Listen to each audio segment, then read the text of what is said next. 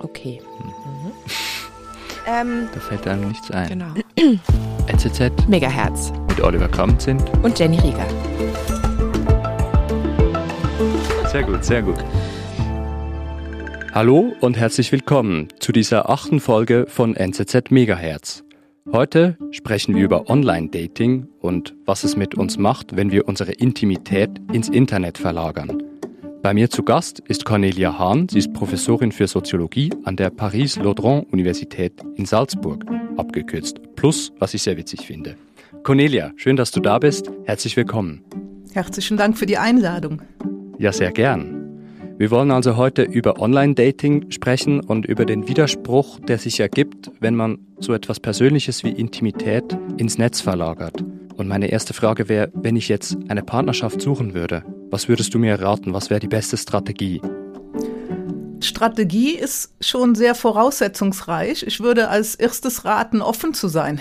offen zu sein, mhm. überhaupt jemanden zu finden, egal dann auf welchem Kanal sozusagen, also online oder offline. Ich glaube, die Offenheit ist am allerwichtigsten und Strategie ist ein wenig heikel. Und zwar nicht, mhm. weil es keine Strategien gibt. Online-Dating ist natürlich eine ganz feste Strategie, weil es ein Ablaufmuster gibt, dass die Leute, die Online-Dating benutzen, ja nicht der Form nach beeinflussen können. Mhm. Also ich muss mich anmelden, ich muss eventuell, ich muss eine Gebühr bezahlen, ich muss sehen, wie die Benutzeroberfläche ist, ich muss die in der Form nutzen, wie es eben vorgesehen ist, anders funktioniert es nicht. Das ist also eine ganz formelle Sache. Und andererseits geht es beim Kennenlernen ja eigentlich nicht um die Strategie, sondern man möchte die Strategie ja nicht. Man möchte den Zufall, man möchte die Magie. Also genau mhm. das Gegenteil. Ich würde das als Gegenteil sehen zur Strategie. Man möchte, dass es magisch passiert. Magisch in dem Sinne, ich kann es mir nicht erklären, wie es passiert.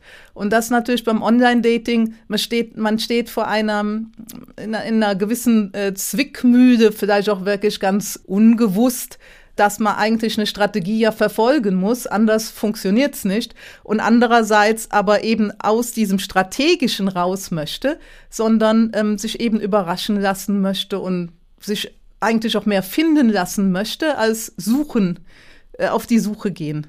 Das ist etwas, was viele Leute, glaube ich, sehr abschreckt. Man muss dann so ein Profil machen und dann ist das, wie du sagst, sehr technisch. Man muss dann sehr genau wissen, was möchte ich? Man muss sehr genau wissen, wer bin ich und wie präsentiere ich mich da jetzt. Und das ist gerade, das ist halt extrem unromantisch, oder? Jein. Also ich würde, es gibt zwei Antworten. Ja und nein eben. Die eine Antwort ist, ich glaube unbedingt ja, dass es anspruchsvoll ist, ein Profil zu erstellen. Ich habe aber gleichzeitig bei der Frage direkt im Kopf gehabt, seit wann gibt es denn äh, eigentlich die Erwartung, dass Leute wissen, wer sie sind. Also seit 200, 250 Jahren, also noch nicht so lange, aber nicht erst seit Tinder, mhm. auf jeden Fall.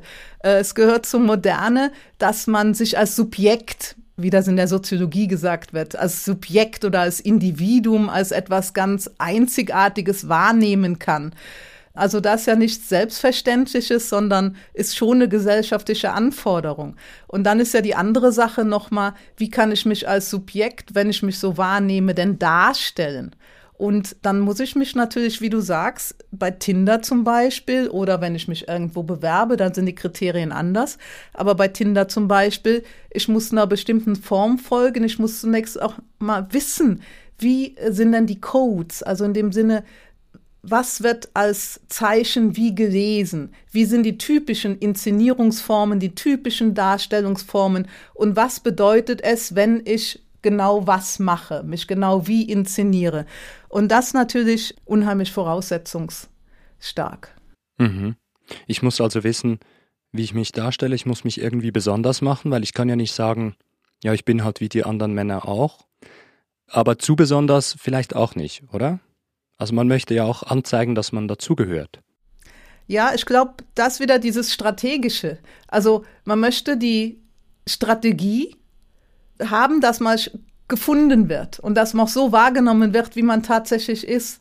Man möchte aber nicht, dass es strategisch rüberkommt. Es darf sozusagen nicht strategisch rüberkommen. Und das ist ja in der Tat ein Paradox, dass ich mich ganz natürlich geben muss. Ja, mhm, man kann sich mhm. natürlich, man kann natürlich nicht überlegen, wie ich mich denn natürlich geben soll. Wie gebe, wie inszeniere ich mich so, dass es nicht inszeniert aussieht? Ich glaube, das ist ja das große Problem, dass man gar nicht wegdiskutieren kann. Ja, also das ist einfach ein Paradox und äh, man kann es nicht auflösen. Ja, also ich muss mir Gedanken machen, wie ich mich inszeniere und das natürlich auf jeden Fall eine Inszenierung. Dazu gehört aber nicht nur, welche zum Beispiel Bilder werden geschätzt oder welche Kleidung soll man auf den Bildern tragen, welche Hobbys soll man erwähnen, welche soll man besser verschweigen, sowas als Strategie, sondern dazu gehört natürlich auch, äh, dass in modernen, ich betone moderne, intimen Beziehungen äh, diese Einzigartigkeit, diese Inszenierung von Einzigartigkeit so eine große Rolle spielt. Ja, man soll sich eben nicht als jemand darstellen, äh, der oder die irgendwie durchschnittlich ist. Wenn wir das ganz kurz vergleichen mit Heiratsanzeigen von vor 200 Jahren, noch, noch von vor 100 Jahren, ja, das ist noch gar nicht so lange her, dann haben die als erstes einfach auch mal das Einkommen erwähnt. Ja. Ah ja. Und man könnte sagen, also das ist etwas, was heutzutage ganz verpönt ist. Ja. Aber das ist scheinbar zu der Zeit ein guter Indikator gewesen für die Suche und auch für das Finden. Ähm, man würde sich so heute nicht inszenieren. Es ist also immer abhängig, also vielleicht auch, es unterliegt Moden und es hat natürlich sehr viel mit ähm, gesellschaftlichen Umgebungen, Einflüssen zu tun, was denn jetzt als eine Inszenierung gilt, die wirklich dieses Subjekt so darstellt, wie es ist. Und dazu gehört in unserer Zeit zum Beispiel nicht, dass man unbedingt eine Zahl, nämlich ein Einkommen oder sowas erwähnt, ja, oder dass man unbedingt erwähnt, wie groß man ist oder so. Also auf was ich hinaus will, ist, Zahlen werden da meistens als schlecht angesehen, ja. Jetzt ist mhm. nur die Frage, was denn gut, ja. Es war aber mal ganz anders, ja. Das ist das Argument, dass man eigentlich, gerade wenn man so Heiratsanzeigen hat in diesen klassischen Zeitschriften, die waren ja auch nach Worten bezahlt. Man war relativ beschränkt. Das ist natürlich jetzt im Netz überhaupt nicht der Fall. Man muss jetzt nicht mit Worten sparen, ja. Und dann kann man sehr schön feststellen, was denn als das Essentielle in dieser Situation, wo ich mir wirklich überlegen muss, was sind denn die essentiellen Informationen? Was ist als essentiell dargestellt worden? Ja, und das sind ganz andere Sachen eben, als die heute dargestellt werden. Du sagst, dass Zahlen gelten als schlecht, wir finden Zahlen unromantisch. Ich habe mich aber sehr lange gefragt, was bedeutet das eigentlich Romantik? Ich weiß das gar nicht. Gibt es das überhaupt noch? Und was würde dann in Abgrenzung dazu heißen Intimität?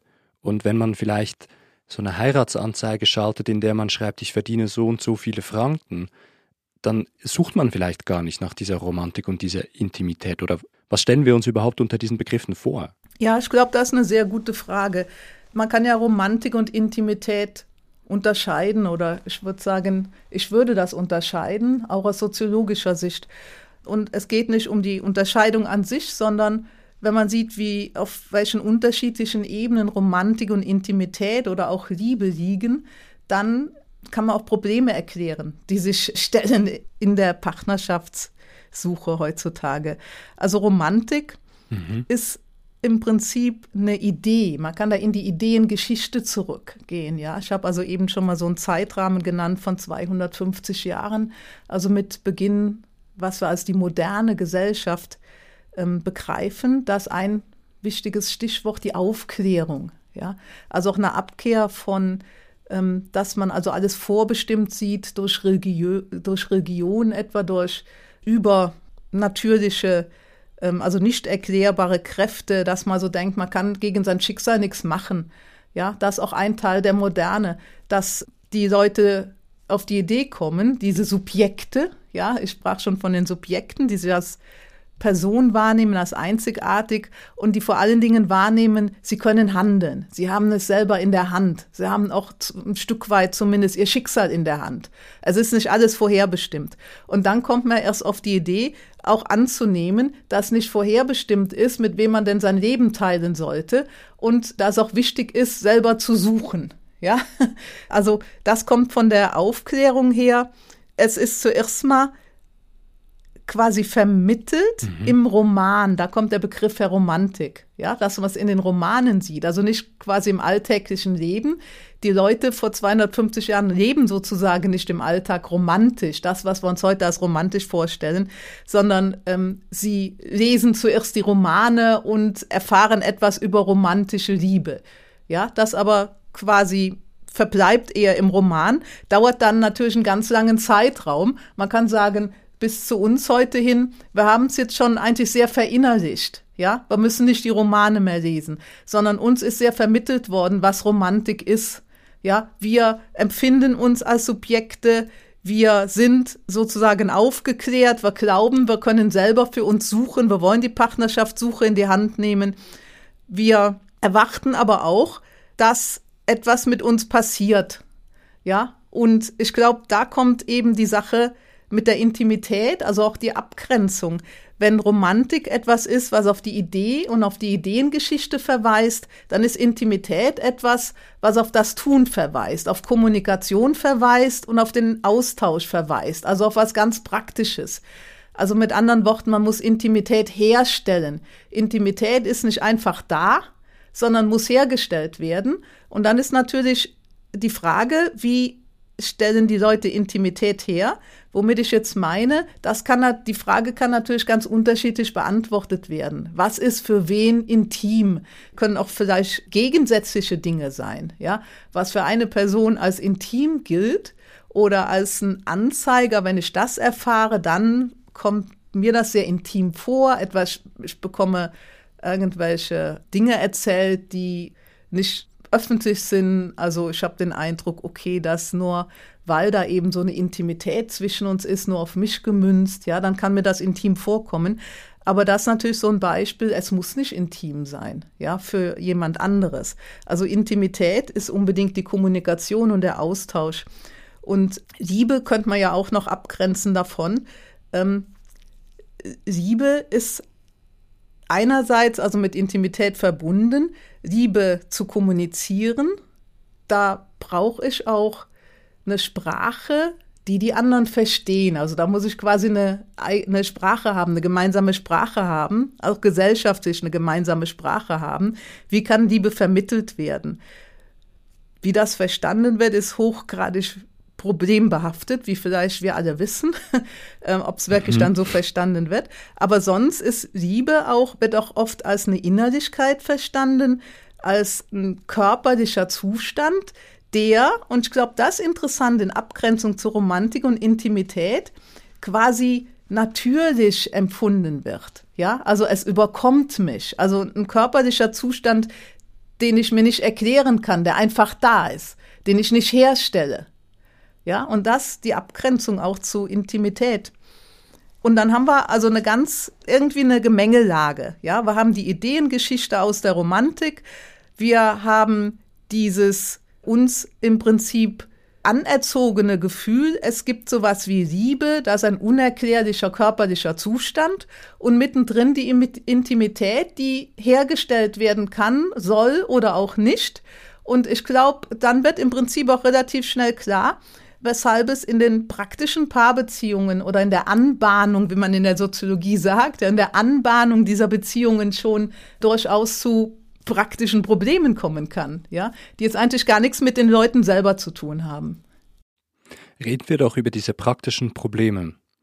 Also du sagst, Liebe ist Innerlichkeit, es geht da um eine spezifische Form der Kommunikation und jetzt würde man denken, alles, was man unbedingt verhindern möchte, ist Öffentlichkeit. Und trotzdem haben schon 1999 hat es eine Studie gegeben, die gezeigt hat, dass 1999 in den USA eine von zwölf alleinstehenden Personen Online-Dating schon gemacht hat. Also trotzdem hat man sehr, sehr schnell irgendwie das Internet zu nutzen begonnen für Online-Dating, obwohl das eigentlich in seinem Konzept und Prinzip nach der Liebe widerspricht. Wie gehen wir damit um? Ja, also zunächst mal muss man sagen, wenn Liebe Innerlichkeit ist und körperlicher Zustand, dann wollen im Regelfall auch die Personen, dass die nach außen kommt, ja. Also man möchte sich offenbaren, ja. Man möchte seine Liebe erklären, um zu sehen, ob die auf Gegenliebe stößt, ja. Das ist in der Regel das Ziel. Ich sage in der Regel muss natürlich nicht sein, ja. Also kann natürlich auch eine geheime äh, Liebe geben. Wir ähm, haben da auch eine reiche Literatur natürlich, ja. Aber das ist ja nicht der Fall, den wir jetzt heute betrachten, ja, sondern wir betrachten ja den Fall, dass man im Prinzip wirklich nach außen treten muss, ja.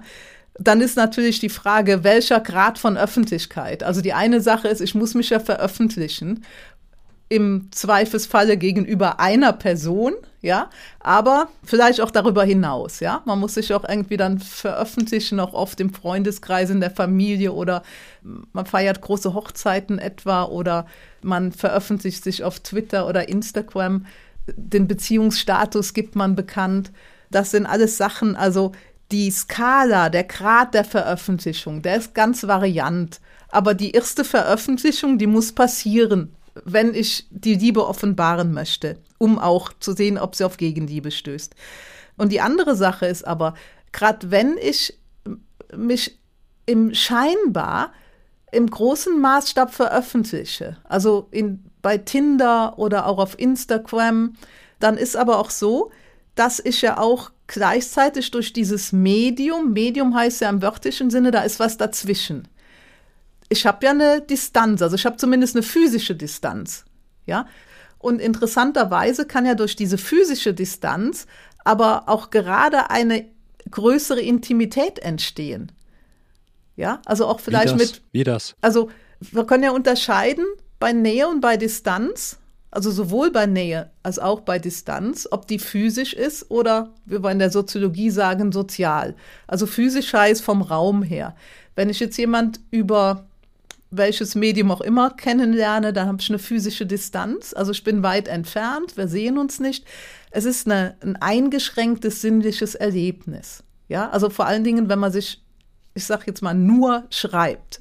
Ja, also dann weder sehen, hören, riechen, schmecken und so weiter. Ja, also ein ganz eingeschränktes sinnliches Erlebnis, das auch sehr stark formalisiert ist, weil ich mich ja an die Schrift halten muss. Ja, an die Schriftkriterien, auch an gewisse Längen und so weiter, an Grammatik. Ja, also wirklich sehr, sehr unromantische Sachen. Gleichzeitig kann ich, also ich habe eine große räumliche, also physische Distanz, aber gleichzeitig habe ich auch die Möglichkeit, dass ich ähm, Sachen immer wieder lesen kann, dass ich mir genau überlegen kann, was schreibe ich denn dahin, dass ich interpretieren kann, was schreibt mir der oder die andere. Wir haben in Forschungen auch, also es ist auch gesagt worden, dass Leute, die zeigen diese Mails dann noch anderen und diskutieren etwa mit Freundinnen und Freundinnen, wie könnte das gemeint sein, ist das jetzt ehrlich, ist das ernst oder solche Sachen, ja. Das sind also Sachen, die in der räumlichen Nähe nicht entstehen können, aber dafür entstehen jetzt andere Sachen, die intim empfunden werden können. Es kann unter Umständen als sehr intim empfunden werden, auch das kennen wir aus Forschungen, wenn man diese Mails auf diese Art interpretieren kann und ein Sehen im Kontakt auf einer Party und so weiter oder einfach auf der Straße oder in einem Café als oberflächlich empfunden werden kann. Also insofern kann trotz räumlicher Distanz diese soziale Nähe oder Intimität empfunden werden. Also räumlich und sozial ist da nicht gleichgerichtet in jedem Fall. Du hast gesagt, man muss sich veröffentlichen, wenn man im Online-Dating mitmachen möchte. Darüber sprechen wir gleich noch, aber zuerst machen wir ein kleines Spiel. Und das Spiel geht so, ich habe hier so kleine Kärtchen und ich werde die jetzt mischen, bis du Stopp sagst. Und dann wird das eine Frage sein, die du dann beantworten musst. Ich mische. Stopp. Okay. Du strandest auf einer einsamen Insel. Würdest du gut allein klarkommen? Sehr passende Frage. Ähm, ja, das stimmt. Nein, ich, ich glaube nicht. ich glaube nicht, ist die ehrliche Antwort. Mhm. Ich würde nur gut alleine klarkommen, wenn ich wüsste, wann dieses einsame Stranddasein wieder beendet werden kann. Ansonsten nicht. Ja, bist du ein sehr sozialer Mensch in dem Fall? Ja, also, ähm, also zwischen 0 und 100 ist natürlich ein Riesenunterschied, ja. Also einsame mhm. Insel, mhm. äh, wörtlich genommen, wäre nicht mein irgendwie Trau Traumurlaub oder sonst wie persönlich, sondern eher, äh, ich sehe das als bedrohlich. das ähm, also, gibt mir keine guten Gefühle. Also mir auch nicht, so viel kann ich sagen. Da, da, verstehen wir uns. Jetzt drehen wir das Spiel um. Ich mische wieder die Karten und das ist dann eine Frage, die ich beantworten muss. Ja. So, ich halte das mal da so hin. Wenn du die Wahl hättest, wen würdest du dir als Gast zum Abendessen wünschen? Also bei mir zu Hause vielleicht. Das wäre mir dann je nachdem ein bisschen unangenehm. Ich würde vielleicht, das ist gar nicht so eine originelle Antwort, aber ich würde vielleicht Barack Obama einladen. Mhm. Ich glaube, das könnte ein sehr interessantes Tischgespräch werden. Ja, also. Und, und ich stelle mir vor, dass Barack Obama extrem sozial kompetent ist. Ich glaube, das wäre sehr nett. Ja, also wenn man nur eine Person einladen darf, aber ich würde gerne dazukommen. ich würde dir Obamas fragen, ob du auch kommen darfst. Das wäre sehr Und ich würde, aber, ich würde aber wahrscheinlich nichts kochen. Das würde ich mich nicht trauen. Ja, wir hätten ja auch zu viel zu besprechen. Das glaube ich auch. Cornelia, du hast vorhin gesagt, man muss sich veröffentlichen im Internet, wenn man im Online-Dating mitmachen möchte. Das führt aber zu einem ganz spezifischen Problem, nämlich es veröffentlichen sich Zehntausende, Hunderttausende oder Millionen von Menschen. Die Auswahl ist endlos. Also wenn ich jetzt da jemanden suche, dann kann ich den Eindruck bekommen, ich finde nie jemanden. Und das ist extrem frustrierend. Wie gehen wir damit um oder was macht das mit Menschen, wenn sie eine so große Auswahl haben, dass sie sich überhaupt nicht mehr entscheiden können? Ja, die Sache ist ja auch, ob sie sich nicht entscheiden können oder ob sie nicht die Resonanz finden, die sie sich erhoffen. Aber im Prinzip ist in der Tat ein Problem, mit dem schwierig umzugehen ist, also wie mit dem Paradox, was man im Prinzip auch nicht auflösen kann. Also, dass die große Auswahl besteht, ist ja eigentlich der Logik dieser Medien geschuldet. Ja, also die wollen so mhm. viele also die bezahlten Medien, die anderen, die finanzieren sich anders. Also im Prinzip wollen aber so viele, so viele Personen anziehen und als Mitglieder oder als User haben in den einzelnen Apps wie möglich. Ja, also gibt ja da gar keinen Grund, also gerade bei den kommerziellen nicht, das einzuschränken. Ja, und alle sollen Zugriff haben auf alle. Ja, das ja also in dieser Logik eben drin. Und Jetzt kommt ja bei den Usern aber auf, okay, ich habe jetzt, ich sage jetzt mal eine Zahl, ich habe jetzt 100.000 eventuell. Ja, wie suche ich denn jetzt? Ja, das ist ja vollkommen unübersichtlich. Und das ist ja natürlich auch der Fall. Nämlich, wir müssen uns ja fragen, ich habe zwar jetzt potenziell Zugriff zu so vielen Leuten und das ist auch sehr einfach, ja. Ich kann. Aber ich will ja nur jemanden. Ja, ja. genau, also ist sehr einfach. Aber wenn ich nur eine, also in der Regel, ich will, ich will ja eine Person finden, zunächst mal für den Moment, ja, also um zu sehen, ob eine Beziehung eben funktioniert oder nicht, bevor ich weitersuchen will. Ich habe ja eigentlich also nur diese theoretische Auswahl von den vielen, die nützt mir ja gar nichts. Nämlich mhm. im Prinzip ist ja auch bis heute noch so, also ich sage jetzt mal nach etwa zehn Jahren Tinder und Online-Dating ist so ein kleines bisschen älter auch. Aber es ist ja so, die Leute treffen sich in der Regel ja immer noch, ja, im, wie man so sagt, im realen Leben. Ja, mhm. und das ist natürlich ein unheimlicher Aufwand, ja, also auch ein Zeitaufwand, zuerst mal ein Koordinationsaufwand. Gerade wenn ich jetzt so einen großen Pool an potenziellen Partnern und Partnerinnen habe, von überall her. Ja, da es steckt natürlich eine sehr große Freiheit drin. Also ich muss nicht warten, bis die Leute mir zufällig begegnen, ja, und, und da ist ja dieses Versprechen. Ich habe also ein Versprechen auf eine Fülle, die ich mir sonst gar nicht herstellen kann, die sich mir im Alltag nicht ergeben kann. Ja, gar nicht ergeben kann. Die andere Sache ist aber, die Leute kennenzulernen, die kann ich nicht mal einfach so kennenlernen. Der Koordinationsaufwand ist ja sehr groß. Ja, dann das herauszufinden, sich zu treffen. Man kann sich überlegen, reicht denn ein Treffen? Vielleicht wäre das zweite oder dritte viel besser. Ja, man lernt sich ja sonst auch eigentlich über längeren Zeitraum kennen. Also ein typischer Ort, sich kennenzulernen, war vor 50 Jahren noch etwa vor 40 am Arbeitsplatz. Ja, und da hat man sich mhm. klassischerweise auch nicht am ersten Tag verliebt, sondern eventuell auch erst nach einem Jahr. Ja. Wenn man versucht, das jetzt nachzustellen, ich kann das ja nicht machen mit den ganzen Leuten in dem Netz, ja, sondern hier müssen mhm. dann noch schnelle Entscheidungen getroffen sein, wobei dann immer die Unsicherheit bleibt, hätte man sich nicht noch mehr Zeit geben lassen sollen oder war nicht der ganze große Koordinationsaufwand eigentlich schon vollkommen umsonst gewesen. Also hätte man sich das sparen können, nämlich ich bin in den Raum reingegangen, ich habe die Person gesehen und schon war mir klar, ja, ich hätte gar nicht. Und das sind Sachen, die kann man aber nicht verändern, ja.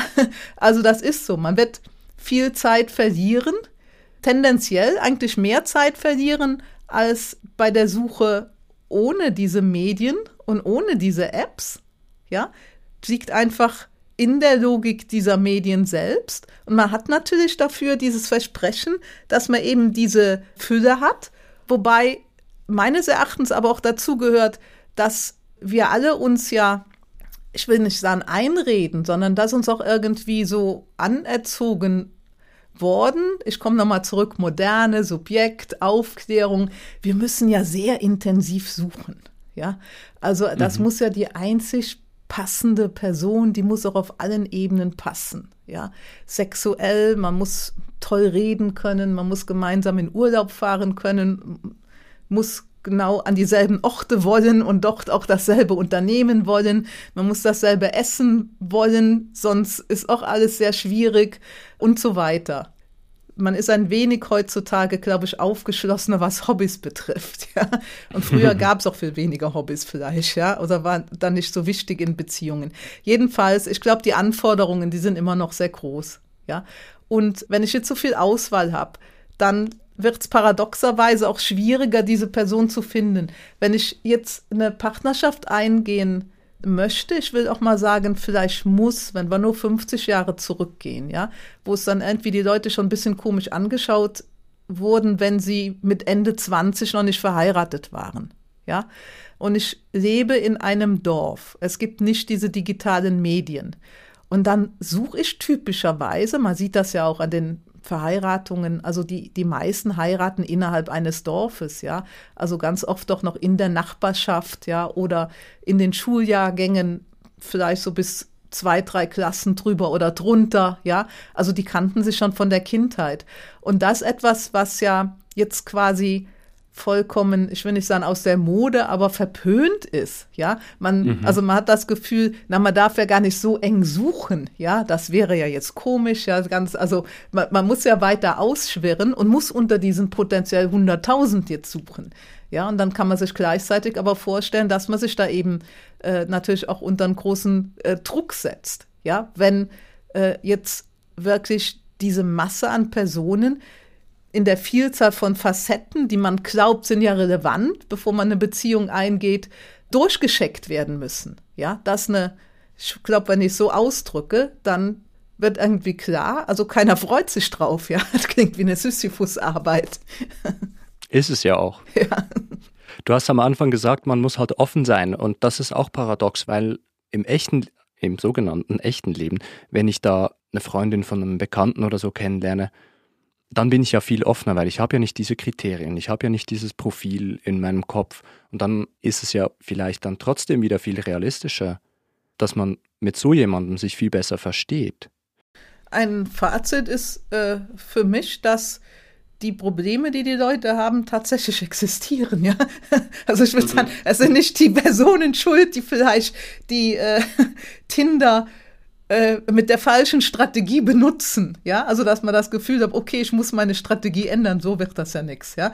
Also wenn äh, oder ich ich muss offener sein, sonst wird das nicht. Vielleicht ist man dann aber äh, irgendwie äh, auch nicht mehr nicht mehr offen, ja.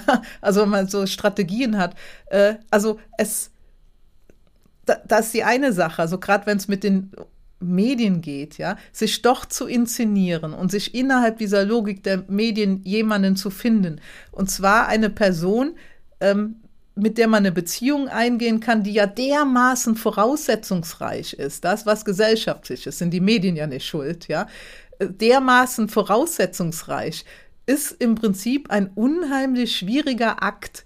Der kann mal gelingen. Also ich glaube, wenn Leute nach vier Wochen irgendwie jemand gefunden haben und gehen eine Beziehung an, die sagen, ja super, ja, hätten wir hätten uns ja sonst nie getroffen und so weiter, das ist ja alles ganz toll, ja. Ähm, kann natürlich passieren, dass so ist, ja, aber sind nicht die Medien quasi schuld, ja? Also sind dann mehr oder weniger wie die Zufälle auch sonst im Leben, ja? Also nicht, man kann jetzt nicht das hochrechnen und sagen, okay, wenn es bei denen funktioniert hat, dann muss es auf jeden Fall bei mir auch funktionieren, ähm, sondern tendenziell ist es natürlich unheimlich schwierig. Ja, also ist die Sache irgendwie nicht einfacher geworden, sondern schwieriger. Was, ich glaube, das ist aber auch wichtig, ja, auch an, an uns liegt. Ja, nicht nur an den Medien, sondern ähm, in der Regel schauen wir nicht rechts und links so als Jugendliche die, die, die Tür raus und uns in der Nachbarschaft um. Ja, und sagen, okay, wir suchen jetzt zuerst mal nur in der Nachbarschaft. Ja, uns ist jetzt vollkommen klar, dass wir äh, ja nicht uns mit der quasi erstbesten Wahl zufrieden geben würden. Ja, und ich will aber jetzt auch nicht sagen, das sollten wir aber unbedingt tun. Ja, ich glaube, wir können uns da nicht umpolen. Ja, quasi der moderne Mensch seit 250 Jahren jetzt, der kann sich nicht umpolen. Der kann nicht sagen, okay, dann suche ich eben in der Nachbarschaft, ja, wo ich aufgewachsen bin. Ähm, was ja auch heutzutage noch funktionieren kann, aber auch keinesfalls auch, auch funktionieren muss. Ja, ich glaube, wir haben viele Freiheiten dadurch, dass wir so viele Leute kennenlernen, dass wir so leicht Kontakte durch die Medien zu Leuten, die ganz weit entfernt sind. Äh, und aber gleichzeitig, ich meine, wir können, wenn es in romantischen Beziehungen wirklich auf diese sinnliche Qualität auch ankommt, ja, dann führt ja kein Weg dran vorbei, dass die auch im direkten Kontakt und ohne Medium dann irgendwie ausgelotet werden muss, ja, und dass wir, je weiter die Leute entfernt sind, je größer also ich sagte es eben, ja, der Koordinationsaufwand ist, sich überhaupt zu treffen, wann hat man Zeit, wo soll man sich treffen, äh, umso schwieriger wird die ganze Sache dann auch. Ja, also das, wie gesagt, das Credo ist ja, das liegt ja nicht an einem selbst, sondern liegt hier wirklich in der Natur der Dinge, wie diese Ablaufprozesse jetzt eben sind. Und wir können aber nicht raus, nämlich Heiratsvermittlung durch Dritte, beziehungsweise nur noch in der Nachbarschaft suchen, ist ja für uns auch nicht mehr die Alternative. Das ist aber doch auch beruhigend. Also wir können äh, nichts ja. dafür, wenn es nicht genau. funktioniert. Oder, ich wollte sagen, hört sich so pessimistisch an, aber ich meine es ja, ja. beruhigend, ja. Ich meine, ich meine es wirklich beruhigend und vielleicht ist man ja dann noch viel entspannter, wenn man weiß, das nicht an einem selber liegt, ja. Also das, das wäre mein optimistisches Credo, dass die Entspannung sich dadurch auch einstellt. Das hören wir natürlich gern und die Entspannung, die nehmen wir sehr gern, glaube ich, nehmen wir die mit. Cornelia, ich danke dir für das Gespräch. Das war sehr interessant und ich glaube, wir können vieles mitnehmen. Ja, vielen Dank. Danke dir. Also, also ich fand es auch unheimlich spannend, hat sehr, sehr viel Spaß gemacht mit dir auch. So, das war's für heute von mir und NZZ Megahertz. Mein Name ist Oliver Kamenzind und an dieser Stelle hört ihr nächste Woche wieder meine wunderbare Kollegin, die Jenny Rieger. Sie spricht mit ihrem Gast, Frank Jong, über Identität und ich empfehle sehr, dass ihr dann wieder dabei seid. Wenn ihr in der Zwischenzeit Fragen habt oder Vorschläge, dann schreibt uns eine Mail an megahertz.nzz.ch. Ihr könnt uns aber auch bei Instagram folgen und uns da eine Nachricht schreiben. Macht's gut und auf Wiederhören.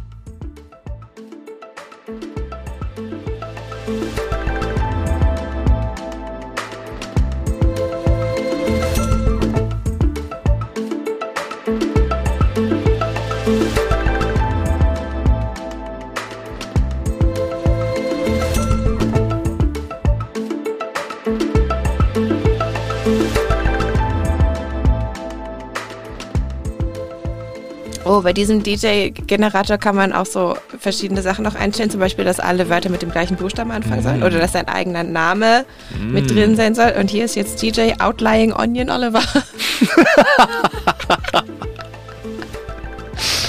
Die abseitige Zwiebel. Mhm.